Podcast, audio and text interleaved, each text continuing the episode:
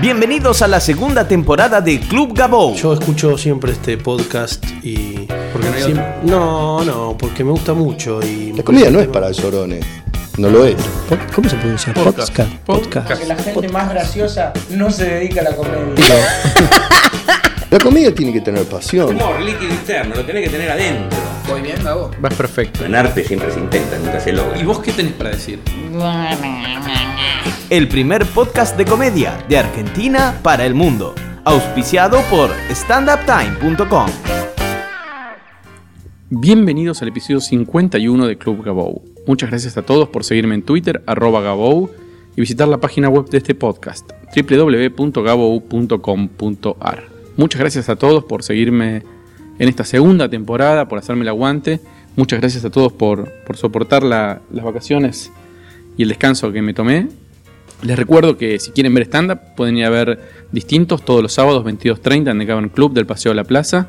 Guillermo Celsi, Juan Barraza, Luciano Mellera. Las entradas se compran en Plateanet. Y si quieren ver Campa Pichot con Malena Pichot y Ezequiel Campa, que estamos todos los sábados a las 0 horas en Siranush de Palermo, pueden hacerlo en Ticketek, el espectáculo Campa Pichot. Como parte de esta nueva temporada van a haber algunos pequeños cambios. Les pido por favor que me sigan en Twitter, arroba Gabou. Ahí voy a ir publicando eh, los nuevos invitados del, del podcast para que puedan hacerme preguntas eh, antes de grabarlas y participar de alguna forma de este podcast. También invito a todos aquellos que quieran saber qué shows pueden ver en Buenos Aires a, a entrar a Twitter y visitar la cuenta de Cómicos de Pie, arroba Cómicos de Pie, donde diariamente vamos publicando eh, los shows que producimos y los shows que nos informan cuando pub- eh, arroban a Cómicos de Pie en su Twitter, podemos tomar esa información y publicarla. Obviamente agradecemos nuevamente a Pablo Molinari y Stand Up Time por estar presente en esta nueva temporada. Al invitado del día de hoy lo conocí haciendo stand-up. Mm, Varias personas me dijeron que había un chico joven que andaba muy bien. Cuando lo vi me di cuenta que estaba muy bien lo que hacía, estaba muy, muy bien parado en el escenario, estaba muy bien su material.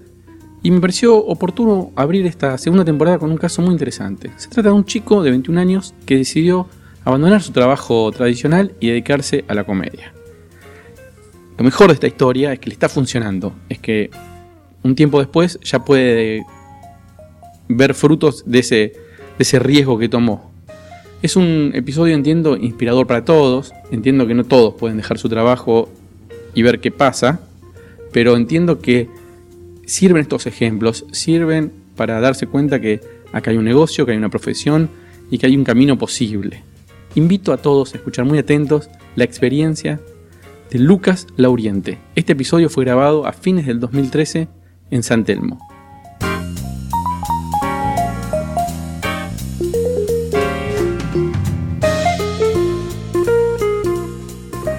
¿Cuántos años tenés? 21. Ah, muy pendejo. Bastante. ¿Y, y hace un tiempo dejaste tu laburo? Dejé mi laburo hace, más o menos fue en noviembre, fue casi un año, digamos. Eh, dejé mi trabajo de oficina, yo trabajaba en una fábrica de globos. ¿Y qué hacías ahí? Yo era, era laboraba en ventas, digamos, era, era un trabajo horriblemente estresante. eh, porque básicamente el jefe me conocía, era el, el padre de una amiga. Y, y cuando te conoce tu jefe se, se abusa de vos, digamos. Te paga poco, te hace laburar de más. eh, y te trata como el culo porque sos conocido. Te está haciendo el favor. Exacto, yo te estoy dando laburo. Me hace acordar al- al episodio de Cualca. Que está. Que, que habla de negrear. Bueno, todas esas me las hacía mi jefe. Y dejé mi laburo para dedicarme de lleno a la comedia. Eh, que yo creo que es mi sueño y mi vocación. ¿Y cómo fue tomar esa decisión? ¿Lo hablaste con tu familia? Lo, lo hablé con mi familia. Primero me senté un día con mis viejos, lo charlé. Mi mamá se puso a llorar ¿De la alegría o de la tristeza? de la preocupación, digamos. Y yo también me puse a llorar porque pues, venía con todo un estrés acumulado. Fue, fue, fue muy heavy para mí todo, todo ese laburo. Yo estuve, desde que terminé el secundario, estuve laburando de lleno, no, no paré de trabajar. Eh, y estuve un año más o menos haciendo stand-up y, y- y trabajando a la vez. Hasta que en un momento dije, che, loco, si no me, si no me largo ahora, no me largo más. Y, y un día me, me senté a hacer números, qué sé yo. Fue, es, es más o menos parecido a lo que le pasó a Lucho también. Eh, me senté a hacer números y dije, bueno, me largo ahora, sí, sí, sí. sí. ¿Vivís con si tus no, viejos? Si no funciona, exacto. todavía vivo con mis viejos, por suerte. Eh, lo único que pago en casa es el internet, digamos, tampoco es que, que se me va una fortuna. Pero hice números y dije, bueno, vamos a ver, Lucas, mandate, mandate. Y hace un año que estoy, por suerte, muy bien. ¿Y ganás más guita que cuando laburabas como empleado? ¿Lo mismo o menos? Mucha más, por suerte. En este momento, mucha más. Es- rarísimo eso. Es rarísimo, es rarísimo. Yo, yo, yo porque no ahorro, pues soy un desastre con la plata. Pero este, este, este año tengo, al año que entra, ¿no? El 2014, tengo como meta irme a vivir solo y ya, ya realmente arrancar una vida como comediante adulto, digamos. Todavía estoy como niño. Al menos lo veo yo así, ¿no? ¿Y, y quiénes son los tipos que te inspiran de, Buenos Aires? Los de, de Argentina, que los tipos que vos decís, eh, me, me gusta, me imagino Lucho. Me- claro, Lucho es un, es un- es un ejemplo. De hecho, yo. Mi, mi pie para, para arrancar a hacer stand-up, eh, el, el paso final, la cereza del postre fue Lucho. Me acuerdo que un amigo me pasó un video de él. Ajá. eh, me dijo, no, mira este chabón lo que hace. Y yo dije, ah, es stand-up, a ver qué onda. No- no, yo yo no, no había visto stand-up que, que no fueran Sanjiao eh, y todos los que aparecían en VH1, ¿no? One Rage. Y, y dije, wow, pero este, este chico es muy pibito. Dije, yo puedo hacer esto también. Yo, yo ya, ya estaba averiguando por cursos y qué sé yo. Yo, yo veía mucho afuera, ¿no? Y en cuanto vi a Lucho dije, ah, pero entonces puedo. Dije, lo, lo que a mí me frenaba era eso. Dije, yo soy chico, ¿qué, qué tengo para decir? Entonces cuando vi a Lucho dije, ah, mira, se puede. Eh, bueno, también que me inspiran de acá, qué sé yo, eh, Barraza, Fábregas, eh, me, One también me gusta mucho lo que hace. Eh, Ricardo Viciniano me, me, me- me inspira un montón porque es un tipo que también la peleó de abajo y hoy en día está donde está. Eh, y sí, entre, entre otros, ¿no? Digamos, de las mujeres me gusta mucho Lucha, eh, Dalia, ¿Y me parece. ¿Y tus amigos, qué- tus compañeros del colegio, qué te dicen? ¿Te van a ver? ¿Te, eh, te escriben? Mira, mis amigos están como celosos del stand-up, porque yo, yo obviamente, el, el- el comediante tiene una vida bastante, que, que tiene que dejar de lado a su, a su gente querida, en ciertos, en ciertos aspectos. Por ejemplo, los fines de semana yo prácticamente no, no existo. Eh, una, un- una, una chica con la que salí yo, salí una vez, pegamos mucha onda, íbamos a salir de nuevo y ahí me salió un evento y le tuve que cancelar. La piba me dijo, no nos veamos nunca más, me dijo. No. Me dijo, porque yo sé que si, que si estamos en algo, yo sé que voy a depender de tu agenda y me va a hinchar mucho las pelotas. Qué celosa. Y con, y con mis amigos, sí, sí, con mis amigos pasa exactamente lo mismo. Igual están contentos por mí, ¿no? Pero no lo pueden creer. Ellos lo, lo- lo que empezaron viendo, en- me fueron a ver a mi muestra, mis amigos. Lo que empezaron viendo como, como ah, mira, Lucas se va a, subir a contar chistes. Hoy en día me da de comer, digamos, y es, es loco para ellos. Sí, es, eh, es sacrificado la vida del comediante en un punto. Eh, todo el mundo ve como algo Sí, no, súper. fácil de hacer y qué sé yo, pero la verdad que es mucho sacrificio. Súper, Eh, súper. eventos familiares, eh, novias, salidas, Uf. amigos. Sí, a nivel afectivo es heavy. A, mi- a mi- a mis papás les cuesta mucho todavía. Les gusta que yo viva de lo que vivo, pero, pero les cuesta un montón. ¿Se preocupan? ¿Te dicen, eh, tené cuidado? Se preocupan mucho más cuando viajo. Por ejemplo, ahora el, el pasado mañana me voy a un pueblo de 1600 habitantes. a- ¿Qué pueblo? De la Garma se llama. Quedan tres arroyos. Y mi mamá no sabe nada quiénes son los tipos que me llaman. ¿Y quiénes te llaman? ¿Quién te llamaron? Y acá me llamó una chica que tiene un, un bar ahí, un, una- un boliche. Un boliche chiquito que, que dice, no, quiero, quiero llamarte a vos, que vengas a hacer stand-up, qué ¿Y sé yo. ¿Cómo te encontró? ¿Por YouTube? Y me encontró por YouTube. Eh, y la mina me dijo, quiero probar esto. Nunca se hizo acá. Quiero ver cómo anda. Y me dijo, vení, vení, vení a hacer stand-up acá, qué sé yo. Me, me pasó una plata, me la aceptó, qué sé yo, y me voy. Y es un pueblo de 1600 habitantes. Y yo pienso a veces, la comedia me está llevando a lugares a los que yo nunca hubiera, hubiera ido si no fuera por, por ella, ¿no? Es muy loco a veces subirse a un, a un micro, a un avión o a un lugar y, eh, y decir, ok, yo voy allá a hacer lo que me gusta. Y es loco. ¿Me están pagando? Al- Me- ¿Alguien me está pagando este pasaje sí, en sí. avión para que yo vaya a hacer hablar Exacto, pavada? exacto, exacto. Yo creo que ca- caí en la cuenta en, en- en- en que me estaba dedicando a esto cuando estaba subiendo el avión a Perú. Para ir a Perú, cuando fuimos con Juan Barraza y, y Calixto. ¿Y cómo fue esa experiencia? Uf, fue, fue enriquecedora en todo sentido. Primero, las funciones allá salieron divinas. Nos trataron de 10, todo- toda la gente, la gente de- del Club de la Comedia, ya Guillermo Castañeda, Carlos Palma. Y, y la experiencia de estar en otro país. En otro país haciendo stand-up. Y es una locura. Que yo hace dos años, cuando estaba sentado en el curso con los chicos de señales de humor, yo decía, bueno, vamos a ver esto, capaz cada tanto me subo. Dos años después estaba en Perú subiéndome a hacer stand-up. Y era es como decir, ¿Te acuerdas la noche que, te diste cuenta que era lo tuyo? La noche que estabas actuando o la función que fuiste, que, que pasó y dijiste, ah, no, para, para, para, acá está pasando algo que... Esto es lo que yo quiero hacer. Bien, bien. No sé, no sé si hubo una noche en la que yo dije, eh, esto es lo mío, sino yo creo que fue el, el día en el que hubo un quiebre que yo dije, quiero, quiero dedicarme a esto eh, eh, enteramente. eh, fue la noche que fui a Ciudad Emergente, el primer Ciudad Emergente, en 2012. Upa, todo, sorry, le estoy pegando la mesa, no me doy cuenta. Es muy sensible todo acá, qué- tecnología, Gabo, por Dios. La noche que fui a Ciudad Emergente, el primer Ciudad Emergente, ahí me flasheó, me voló la cabeza. Eh, actuar para tanta gente y decir, wow, esto a la gente le, le- gusta, el stand-up acá puede funcionar. Ahí dije, wow, esto, esto evidentemente me encanta y quiero hacer esto el resto de mi vida. Después hubo un quiebre el día, el, el- el día que yo estaba, un día yo estaba en el trabajo, yo sufría un montón en el trabajo. Pero tipo, hab- había veces que yo me, me encerraba a llorar a, a ese- nivel en el baño del trabajo. Y, y- y- Hablando de cosas sensibles, ¿no? Sí, sí, sí, claro, claro, claro. Y, y- y ese día, que, que un día yo estaba llorando, aparte me hacían la vida imposible, yo trabajaba todo con mujeres y... Eran, no, no estoy diciendo que las mujeres sean malas, ¿no? Pero esta- este grupo de mujeres en particular me trataba como el culo.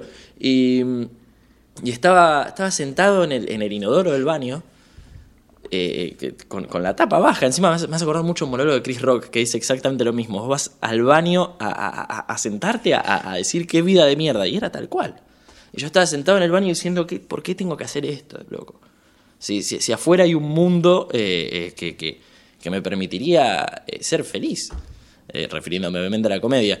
Y, y de- desde ese momento pasaron, no sé, un mes hasta que presenté mi renuncia y me fui. Y desde entonces estoy en esto, digamos. Y sos feliz. Y soy feliz. ¿No te levantás Ple- temprano a la plena- mañana? No, jamás. Jamás. Bueno, igual, más o menos. Ahora, ahora estoy tratando de tener una, una, una rutina, un poco de determinación, levantarme tipo 11, 10 y hacer cosas. ¿Y escribís material cuándo? Escribo cuando. cuando pinta. va. Es, es como. Yo, yo lo escuché la, la otra vez a Andini, el podcast que hice con Ini, eh, que él anota, not- eh, hace notas de voz en la calle, en donde fuese, y después las pasa a un Word. Bueno, yo hago más o menos lo mismo. eh, y cuando, cuando digo, ok, hoy, hoy es el día, me siento y trato de desarrollar esas pequeñas cosas. Normalmente es más a la, a, a la noche, de- desvelado, tipo 2 de la mañana, cuando ya terminé de ver Breaking Bad y ese tipo de cosas. ¿En papel o en No, empecé. compu? Empecé, empecé. Directamente empecé. en la compu. ¿En Word o en Excel? En bloc de notas, a ese nivel. Ah, bien puro, bien limpio. Bien, bien puro, bien, bien, bien, bien choto todo. No, no, no, soy un tipo muy organizado y creo que eso me, me, juega en contra a veces. Tengo todo anotado en un bloc de notas, soy, soy desastroso. Me encantaría, me encantaría tener esa determinación que tiene. Por ejemplo, Pablo Molinari es un tipo que se organiza un montón. Que usa el, el- Evernote, todos los programas, tiene todo organizado. Yo no puedo. Te juro que trato, trato, trato y no puedo. Yo laburo así. Es que hay veces que por ahí no, eh, ser profesional no pasa por tener un... Digo, a veces sí, pero muchas veces eh, con algunas herramientas sencillas eh, uno puede ser muy organizado. Totalmente. O, o lo que a uno le funciona también. Por ahí uno se pone la presión de usar una herramienta que... Exacto, exacto. Eh, yo creo que en mi, en mi desorden hay cierto orden. Claro, claro, vos te encontrás las cosas. Totalmente, totalmente. ¿Y la comunicación cómo la manejás? ¿Cómo te gusta? ¿Por mail? eh, En- ¿Celular? Pa- pa- para laburo, para laburo. me siento muy cómodo con el mail. Creo que eso es algo que le agradezco a, a mi laburo de oficina. Me, me ayudó a redactar mails y a, y a- y a venderme también, pues yo tra- trabajé dos años en ventas y digamos. Y me siento cómodo laburando eh, con mail. Creo que redacto bien, eh, es una herramienta con la que yo me siento cómodo. Eh, por, por celular me, me da odio hablar por teléfono. Y cuando me llaman es tipo, bueno, bueno, te mando todo por mail, basta, chau. Y, y me manejo mucho por mail, sí. ¿Y crees que le, le es muy distinto el, el efecto cuando vas a la tele que cuando usas, eh, cuando subís un video de YouTube, digamos, ¿desde dónde te llaman más? Si tuvieras que hacer, está bien, me imagino que la tele cuando vas al otro día o la próxima semana tenés Sí. muchos llamados, muchos mails. Ahora, me parece que YouTube es más prolongado en el tiempo. Bien, sí, claro, claro, claro, claro, claro. Yo creo por ejemplo, Bendita, que es el único lugar en el que estuve por ahora, yo creo que me dio un despegue, claramente. Me, ayudó un montón. Eh, pero YouTube a largo plazo es, la posta. Bendita, el, furor, entre comillas, de Bendita te puede durar un mes con toda la furia de gente que te, vio y te dice, bueno, le voy a mandar para un evento. Eh, la posta es YouTube a largo plazo. Tener un canal activo, un canal que la gente visite, un canal con reproducciones. Eh, a largo plazo lo que ayuda es eso. Hay más gente que me conoce por mi video de Ciudad Emergente, por ejemplo, de 2013 o 2012, que por el video de Bendita. Mira, Y después, si tuvieras que darle un consejo a un pibe que está igual que vos hace tres años, te veías stand-up, te gustaba, qué sé yo, te ven a vos y dicen, yo me gustaría, me parece que yo podría, Un pibe que nunca hizo. que nunca hizo. ¿Por dónde empieza? Primero que, que, que, que se anote en un curso, obviamente. Eh, yo creo que el curso es vital. No, no, no sé si en el, en el aspecto de, de cuántas herramientas te puede dar un curso de principiante. Eh, yo creo que la posta está. No, no, es como hablabas vos la otra vez con Angelini. Eh, un, un curso no te puede enseñar a ser gracioso, jamás. Jamás. Jamás. ¿Lo tenés o no lo tenés? Creo yo. Creo yo. Pero el curso lo que te da es la, la, la, quizá la metodología o, o la obligación a escribir un material. Y después subirse a un escenario. Subirte a un escenario. A cual escenario veas, cual bar, open mic, subirte siempre. ¿Cómo elegís el, el, el curso? El curso, uff, pasa, yo no, yo no lo elegí mucho. Yo, yo googleé. Yo googleé y, y el primer curso que me apareció fue el de los chicos de señales, ¿no? Y, y después lo fui a ver y me gustó lo que hicieron. Yo creo que tenés que ir a ver a, a tu maestro. Bien. Y si te gusta, mandarte. Yo busqué el curso y en, en- en Google me apareció. Está bueno, me, a ver, me parece que el curso, si te equivocas, no es la muerte de nadie. Digo, si te anotas con alguien que después no te resulta, siempre tenés tiempo de, de- de- Lo que perdés es un poco de tiempo, nada más. Y dinero. Y dinero. Eh, pero sí, me parece que, digo, está bueno si, si no tenés mucho tiempo y mucha paciencia, que trates de buscar al mejor o a los mejores. Exacto, exacto. Y si no, eh, anotate con el que te quede mejor el horario, te quede más cerca de tu casa y después vas viendo si, si es lo tuyo o no, porque quizás eh, no es lo tuyo. Totalmente, totalmente. Hay, hay- de hecho, la mayoría de la gente, de todos los de mi curso que hicimos el- el- el- con la gente de señales, soy el único que sigue. Y así creo que pasa con el 70% de los alumnos. Vos pensás que un curso normal, ¿cuántos alumnos tiene? Que se reciben en una muestra. 15 se reciben, suena como una carrera. Eh, Que termina el curso. que terminan el curso. 15 que suben al, al- al escenario a hacer la muestra. ¿Cuántos, ¿Cuántos siguen? ¿Dos? ¿Tres? Si no, seríamos 10 millones. Es que realmente es difícil ser comediante. Pareciera, pareciese una cosa sencilla, Sí. y la verdad es que es muy difícil, es muy sacrificado. ¿Qué es lo que más te cuesta a vos?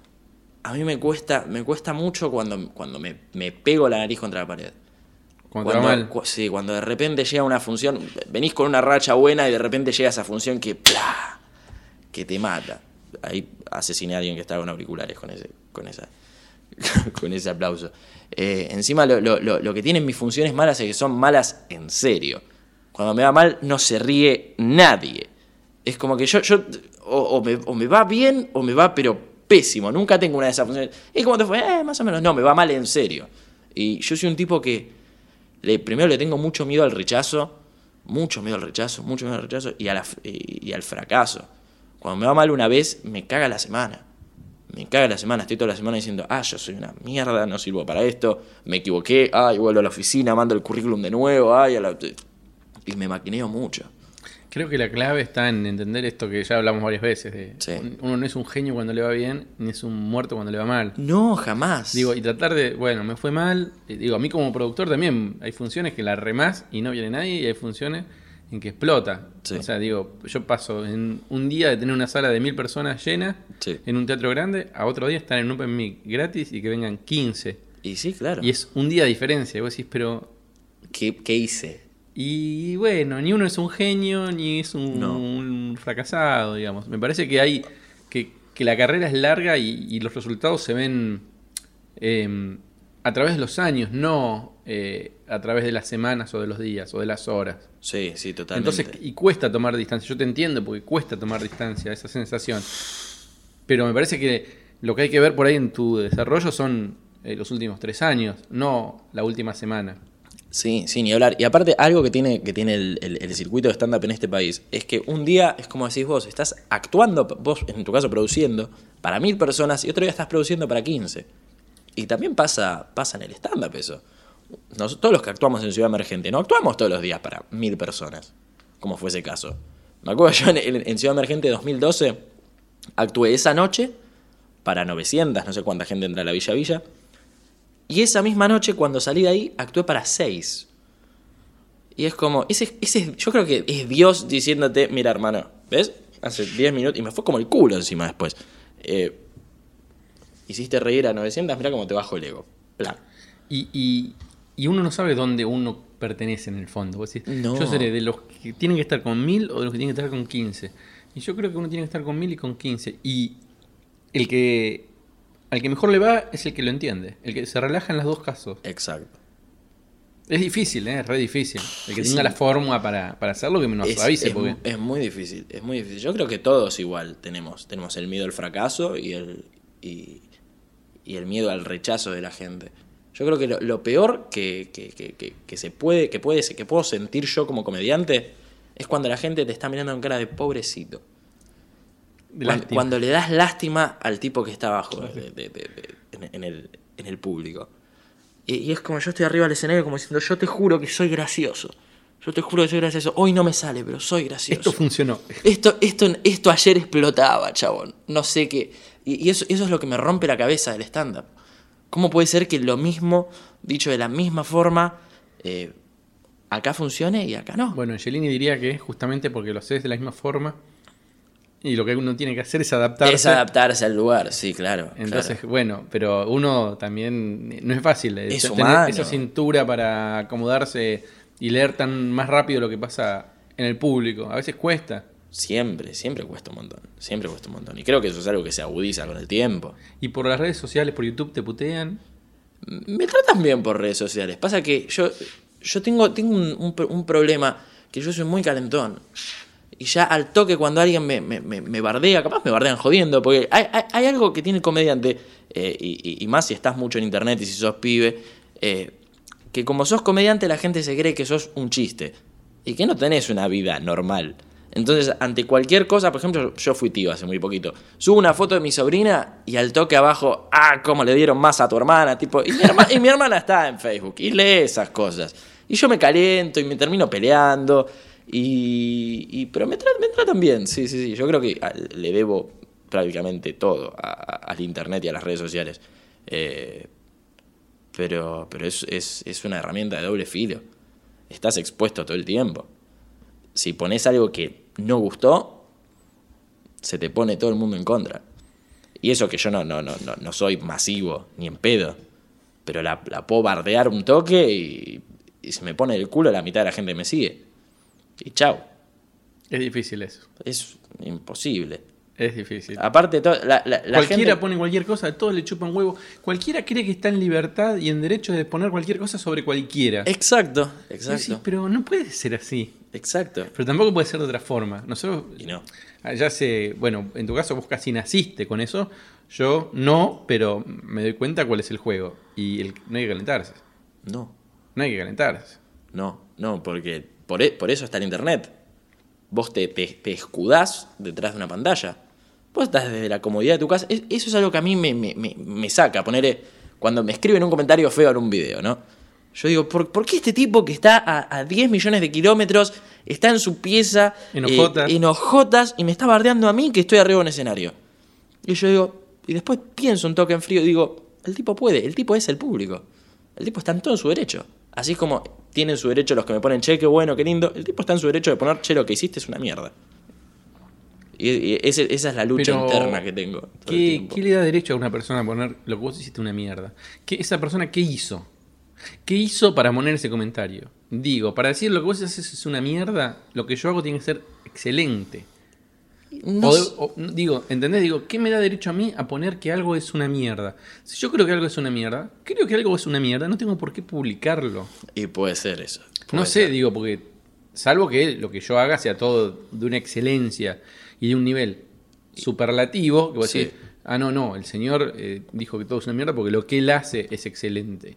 Ahora sí, lo, nadie me parece que hace una cosa como para decir, lo mío es excelente y lo demás es una mierda. No, claro. Nadie tiene el derecho, me parece, la potestad para decir eso. Me parece a mí. Yo no lo conozco a esa persona. No, no, no es que sea Sarah Silverman que me va a decir eh, ni, ni, ni, ni o, o Chris Rock, que también hacen cosas de mierda. Sí. Ellos no lo hacen. No. no sé por qué un tipo en en su casa me va... Por ahí tienen razón, yo estoy tratando de descubrir este mundo, ¿eh? Sí, sí, no, no, no, es que tenga una certeza. Sí, y porque, porque puede, Gabo, te repito, porque tiene, porque tiene el, esa herramienta a un clic. Porque puede. Sí, es cierto lo que Yo, yo estoy, yo estoy de acuerdo con vos, ¿eh? Para- a mí me parece un horror. que, que- que- que es, el, el Internet te- le da un poder a toda la gente increíble. Le- a ver, un, un tipo que, escribe eso es una mierda, tiene el poder a un clic de a mí hacerme sentir como el culo. Eso es un, es un, es un desquicio. Pará, hay una cosa también que dijiste vos recién, es un arma de doble filo. Ese tipo que te putea es también el tipo que te hace conocido. Claro. Sin ese tipo, sin esa herramienta, uno por ahí seguiría en el anonimato esperando que lo llamen de un canal de televisión o de un Exacto. medio de comunicación masivo que ya no existe. Sí, exacto, exacto, exacto. Eh, por eso te digo, el, el Internet hace que te tengas que bancar esas cosas. El internet, Eh, Internet. Internet, internet. Internet. Bueno, perdón, perdón, Gabo, te pido mil disculpas. La- la internet. La internet, ¿sabes? Soy mi abuela, por momentos. Parece que- Soy mi abuela. Ayer, No. ayer dije noticiario. Y fue tipo, uff. Me llegaron los, los 80. Pero sí, Internet tiene. Internet. sí, gracias. Tiene, tiene por favor. Tiene, tiene esa cosa, boludo. Tiene. Es terrible. Es un horror. Por, yo creo que la gente no se da cuenta. Y hay algunos que son eh, todavía más inteligentes y te hacen un trabajo fino, que te putean en un lugar, en el otro, te van como siguiendo Sí, de a poquito. sí, sí, no te putean lo suficientemente claro como para que uno se dé cuenta que es mala onda, sino que te van como... No, tal cual. Tal cual, tal cual. Y hay gente que se ensaña con uno. A- a- había- hubo un tipo que una vez, no, no sé quién sería, que, que- que- que se hizo varios perfiles y me fue puteando tipo seguido en todos los videos.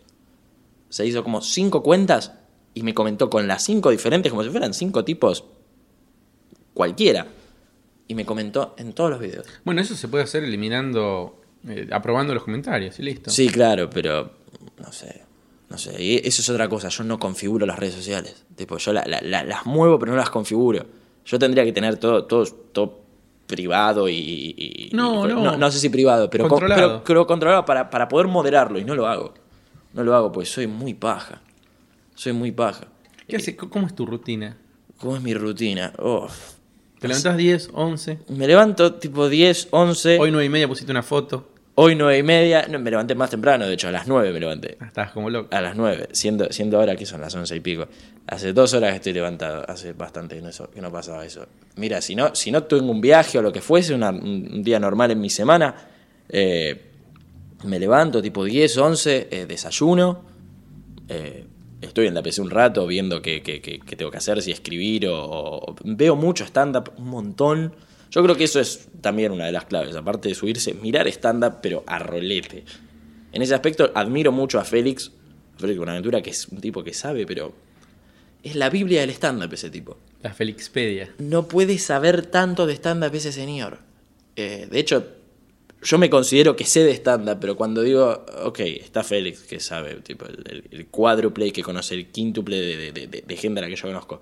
Miro mucho stand-up, ahora estoy medio pajero igual. Eh, a la tarde, normalmente sí, sí. También trabajo como, como hago de guionista, hago algunos laburos freelance. Eh, completo alguno de esos trabajos. eh, pero tudeo un rato más. Y a la noche algún show o algún evento o lo, que, o lo que fuese que tengo. Por suerte casi todos los días de la semana tengo un show barra evento, entonces no, eso me permite no estar tranquilo. Está bueno Eh, eso.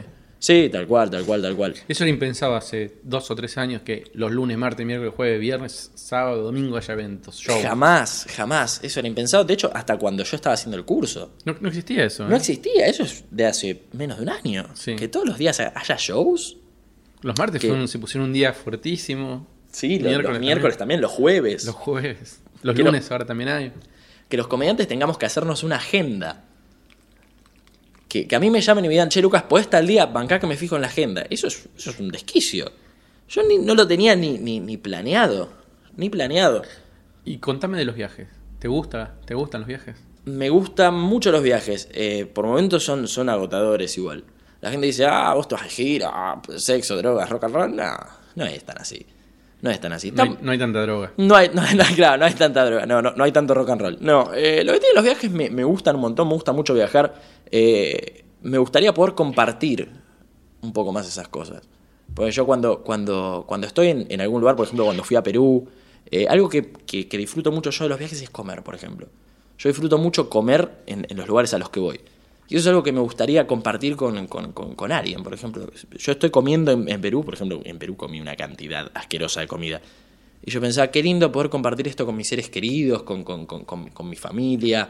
Eh, por momentos me siento muy solo en los viajes. Más allá de que viajo con, con- con- con mi productor, con, quien, con quien esté, con Calixto, el Tano, o quien sea, eh, se siente solitario por momentos el camino. Es un camino solitario. Es un camino solitario. Y Cuando uno está en una habitación de un hotel, solo, eh, Oh.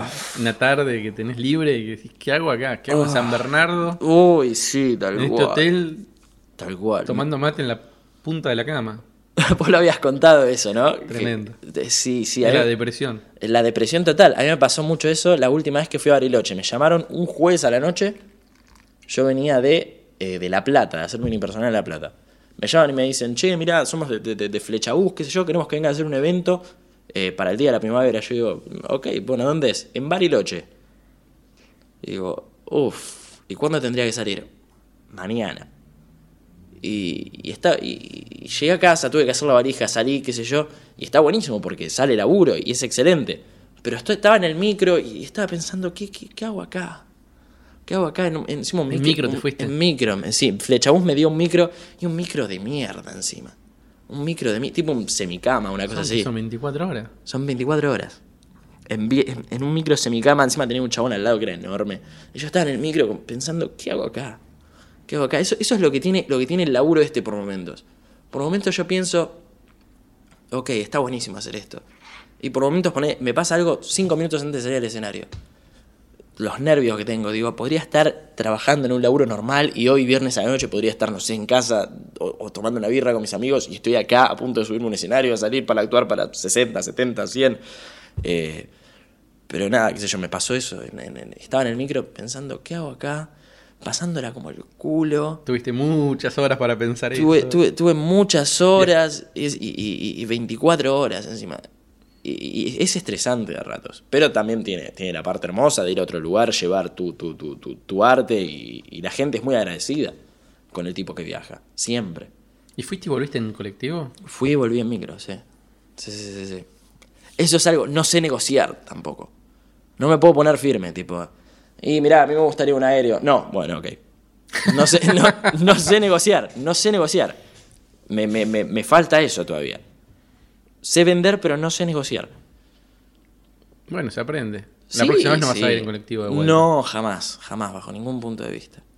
Son cosas que uno va aprendiendo. Totalmente. Y también hay una edad para cada cosa, ¿no? Sí, Hay comediantes con los que uno empieza viajando en colectivo y después decís, colectivo hasta Mar del Plata. Después Exacto, avión. Exacto. empezás a poner límites y, y a poner eh, condiciones, porque bueno, Total. ellos te llaman a vos, no es que vos estás... Exactamente. Exactamente. Encima llego allá y el tipo, y el tipo que me recibe me, me- me va a buscar uno de los, de los chicos de la empresa, me dice, me dice, ah, mira, te viniste, te viniste en micro, me dice, podría ser pibe un avión, eh. Total, te llamaron a último momento, estaban desesperados. Y fue La tipo, puta que la te parió". concha, ¿para qué me lo decís, boludo? ¿Para qué me lo decís? Y después termino de hacer el show y me dicen, y me dicen, igual cobraste poca plata, eh. Oh. Así todo el tiempo, uy, callate, hermano, ya está. Bueno, te pasa en los eventos, que llegás, Ay. pasás una guita para no perderte el evento, llegás y te das cuenta que es... Es una casa tremenda, me, me la han hecho mil veces esa. Me la han hecho mil veces. Gente, gente dice, mirá, estamos muy ajustados con el presupuesto. Llegás y es la casa, decís, estos tipos tienen que ser narcos. Si no, no pueden tener la casa que tienen. Eh, la- la- el, el- el argentino es muy rata encima. Es muy rata. Le gusta llorar la plata. Esto no se trata de no se trata de un producto de lista, no es que uno dice, bueno, tal comediante para tal evento tanta plata, no. Hay variables. Digo, no es lo mismo Exacto. un sábado que un jueves, que un martes, no es lo mismo al mediodía que la noche, no es lo mismo diciembre que, que julio. No, no sé, hay como mil variables. No es lo mismo un evento para cinco personas que para cinco mil personas. Total. No es lo mismo. Entonces la gente no se ubica y busca. Y busca, viste, todo el tiempo ahorrar dos pesos. Dos pesos y aparte lo que yo, soy soy partidario de que no hay que discutir los precios de nada, de nada. Por algo está el precio, por algo está. Y, la gente no entiende que el stand-up, no... Si vos tenés una fiesta, es, es un lujo que te estás dando. Pagalo entonces. No es que son, no es que es la gaseosa, no es que es la comida, es un show que estás poniendo. Pagalo, pone plata, es un tipo que está viniendo. Me pasa mucho, a Potel hace poquito subió una foto de un, de un tipo que dijo, no, vengan por la comida a monologar un boliche. Me ha pasado, tipos que tienen boliches, pibes, porque me ven pibe y se creen que lo hago gratis. Me dicen, che, ¿no te venís a tal boliche a actuar? Sí, bueno, te mando presupuesto. Ah, ¿vos cobrás? Yo creí que podías venir por las consumiciones, tipo. No, a ver, Jamás. Uno, uno lo puede hacer. Si a vos te dicen, te pago una semana en Punta del Este, todo pago, frente al mar, este, lo que tenés que hacer es actuar un par de veces en un bar, bueno, ahí lo pensás. Puede ser. Ahora, ir a un bar a Lanús este, para actuar para 100 personas, donde hay gente que está ganando dinero, el dueño del bar en ese caso. Sí, claro. Este, ¿Por qué vos laburarías gratis? Digo, si gana guita el que lava copas en la cocina, ¿por qué vos que vas a hacer tu trabajo no vas a ganar plata? Totalmente, totalmente, totalmente. Bueno, son cuestiones, son debates, son. Es cuestión también de educar a- al público, a los comediantes, Al público, a y, los y a- comediantes, sí. y al- y a quien contrata. Exactamente. Hay, hay muchos dueños de sala que se quieren pasar de vivos con, con- con los comediantes. Y más con la gente que recién arranca. Yo lo viví. Cuando yo recién arrancaba, me chupaba todo. Yo me quería subir al escenario. Y mil veces hemos hecho con, con- la gente con la que salí del curso, que siempre normalmente es con la que haces un grupo. Hemos hecho funciones en bares en los que hemos salido recontra perdiendo. Le hemos llenado el boliche al- a los tipos, porque cuando recién arrancaste van a ver todos. Las funciones primeras están llenas de gente. Pero sabes que de todo eso se aprende. Obvio. Y está bueno aprenderlo hoy, que estamos con cosas chiquitas, para que el día que la cosa crezca, Total. ya, ya saber para dónde correr. Totalmente, totalmente. Pero es cuestión de educar. Cuestión de educar. Bueno, bueno, querido, muchas gracias por tu tiempo. Pero por favor, ha sido un placer. Igualmente. Viens voir les comédiens, voir les musiciens, voir les magiciens qui arrivent. Viens voir les comédiens, voir les musiciens, voir les magiciens qui arrivent. Les comédiens ont installé leur tréteau, ils ont dressé leur estrade étendue des calicots.